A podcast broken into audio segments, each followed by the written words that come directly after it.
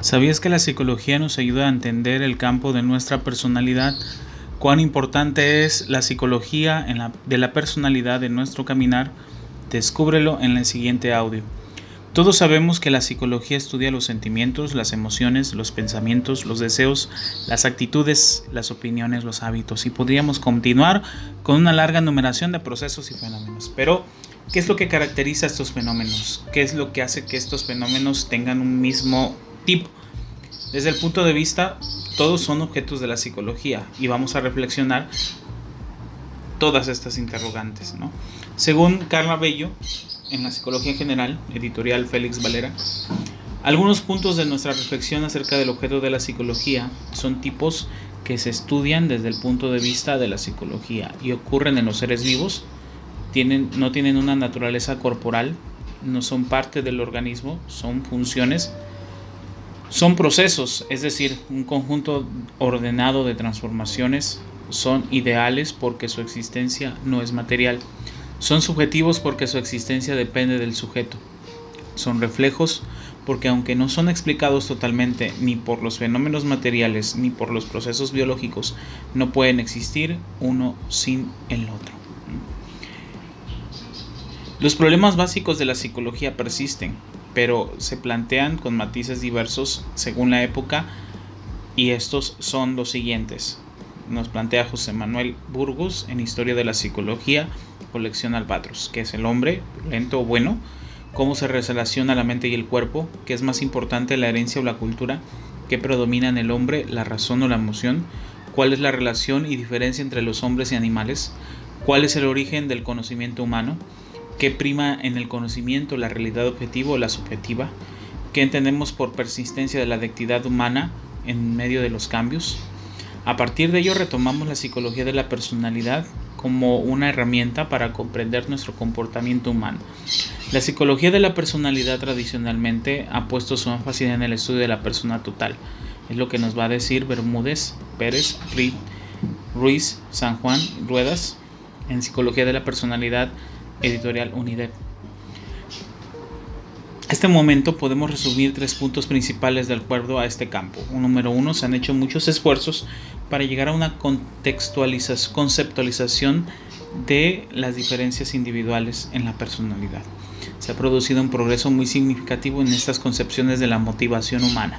Y también se ha progresado menos, donde se ha progresado menos es en la conceptualización de la persona total pero para ello la, las comunicaciones electrónicas en Internet favorecen a estos estudios, sobre todo en el campo de las influencias socioculturales que nos propone la psicología de la personalidad.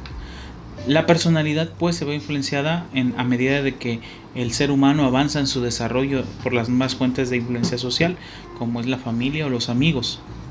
La personalidad es, una etapa que se sustenta sobre los cimientos construidos durante la etapa previa infantil.